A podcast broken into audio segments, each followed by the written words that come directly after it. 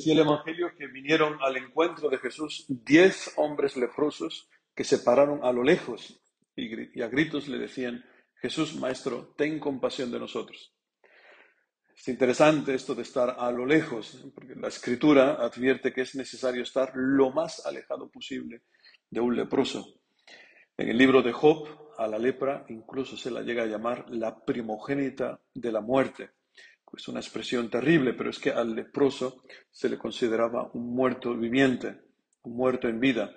Y así como los muertos eran enterrados a las afueras de la ciudad, así el leproso, como un hombre ya muerto, ya desahuciado, debía estar fuera. Y esto no solo por razones sanitarias, sino por razones religiosas, porque había que preservar la santidad de la comunidad. ¿Y esto por qué? Pues porque la lepra en el Antiguo Testamento es considerada un castigo, consecuencia de un pecado. Un famoso ejemplo de esto es el de Miriam, la hermana de Moisés y de Aarón, que enfermó de lepra a causa del juicio, de la murmuración y la difamación contra su hermano. Esto, hermanos, es una reflexión muy profunda en la Sagrada Escritura. La lepra es imagen del pecado, que corroe al hombre por dentro, que lo corrompe y también contagia a los demás. De hecho, precisamente el pecado de Miriam en el juicio, la murmuración, la difamación, el hablar mal de los demás, pues es un mal muy contagioso que infecta a los demás, hace que los demás juzguen también. Pues bien, los textos de este domingo nos presentan a once leprosos en total, los diez leprosos del Evangelio, más el leproso de la primera lectura, Naamán, un sirio, un enemigo de Israel.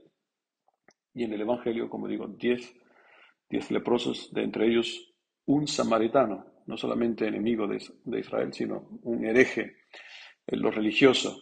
Y el resto, nueve hijos del pueblo elegido. Yo la primera conclusión que saco de esto es que de la lepra, es decir, del pecado, nadie está a salvo.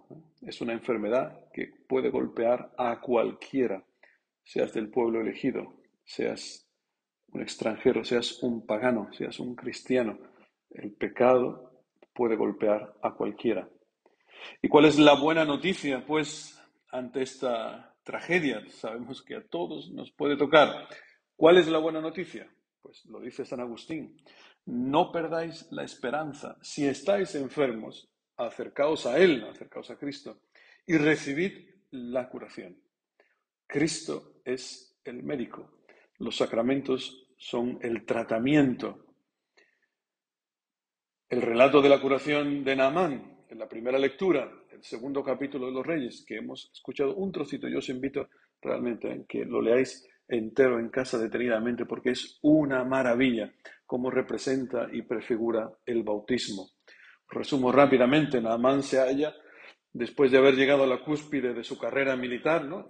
comandante de todos los ejércitos de Siria, pues este hombre en el culmen de su carrera se halla ante un abismo, tiene lepra, entra en una crisis terrible porque está condenado a muerte y tendrá que contemplar en su cuerpo está todavía vivo, su, propia corrupción, lo que nosotros no experimentaremos, porque una vez que morimos, pues ya no vemos la corrupción de nuestro cuerpo, pero Naamán tendrá que ver cómo él mismo se corrompe. Y Naamán en esta situación se aferra al más mínimo rumor de posible salvación. En este caso lo escucha de una criada. Esta criada, esta muchacha, es importantísima esta figura. Esta chica que ha sido raptada en una incursión militar, ha sido llevada a territorio enemigo, pero esta muchacha ama a su enemigo y le anuncia la salvación. Esta muchachita de Israel, de la que no sabemos su nombre, sabemos en realidad que es la Virgen María. Y esta anuncia que en mi pueblo hay un hombre que puede curar. Naamán llega hasta Israel y en cuanto se iba a realizar lo que estaba deseando, que era la curación, está todo a punto de, fracasar, porque en su orgullo se resiste a someterse al método de curación. Él pensaba en algo espectacular y en cambio Eliseo le dice, báñate siete veces en el Jordán. Sabemos cómo Naamán reacciona, que yo me meta en ese riachuelo podrido. Hombre, pues habrá ríos mejores en Damasco. Pero gracias a Dios aparece aquí uno de los criados que le tiene que recordar que él no se halla en situación en la que pueda ni vanagloriarse ni de su posición, ni de su de dónde él viene, ni de su país. Le, recuerda que está en una situación dramática. Y dice la escritura, eso escuchamos hoy, Naamán bajó, importantísima esta palabra, Naamán bajó ¿eh? del pedestal donde estaba y se bañó en el Jordán siete veces, conforme a la palabra de Eliseo, el hombre de Dios. Siete, ¿Por qué siete? Es imagen de los siete pecados capitales, de los siete reinos que asedian continuamente día y noche la tierra prometida. Estos siete pecados capitales son la soberbia, la avaricia, la lujuria, la ira, la gula, la envidia y la pereza. Estos son los capitales, luego tienen, se ramifican en otros eh, pecados. ¿no? Pues bien, ante estos, ante esta realidad, dice Jesucristo, no necesitan médicos los que están fuertes, sino los que están mal. No he venido a llamar a justos, sino a pecadores. Esto, hermanos, es la buena noticia. No hay pecado que Jesucristo no pueda curar. Si realmente deseamos la curación eh, para los leprosos, para Namán era relativamente fácil reconocer su enfermedad. Está a la vista, a la vista de todo, todos. A nosotros nos cuesta, eh, cuando estamos ante el espejo, nos cuesta ver esta, esta lepra, porque es más interior, no es tanto en la piel, no es una enfermedad de la piel, sino es más del corazón. Pero Jesucristo viene realmente en nuestra vida a curarnos, a tocarnos, como, como hay otra figura, otro leproso en el Evangelio, a que Jesucristo se acercó y tocó, provocando el escándalo de muchos. Esto de tocar es impresionante. Está científicamente demostrado que en el tacto muchas células del ser humano pasan al otro. O sea, el tacto es algo increíble.